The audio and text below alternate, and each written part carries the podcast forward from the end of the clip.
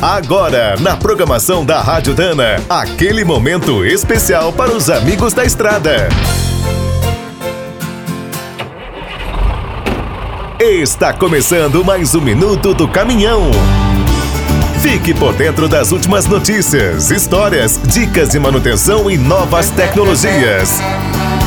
Um dos símbolos das nossas estradas está completando 50 anos. Em 1969, o primeiro motor V8 da Scania foi apresentado na matriz. A novidade chegou por aqui a bordo do LK 140.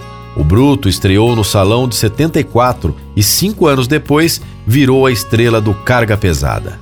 Na época, não existia nada igual. Com 14 litros e turbo, chegava aos 350 cavalos. O concorrente mais próximo, o Fiat 190, parava nos 270.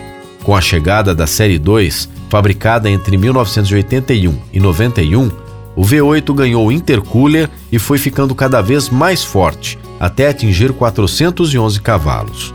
A busca por mais potência continuou durante a Série 3.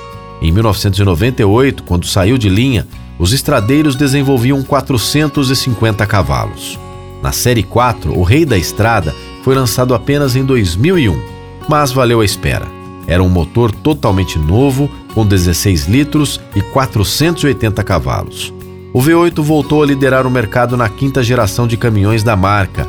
Desde 2011, a versão Euro 5 desenvolve até 620 cavalos.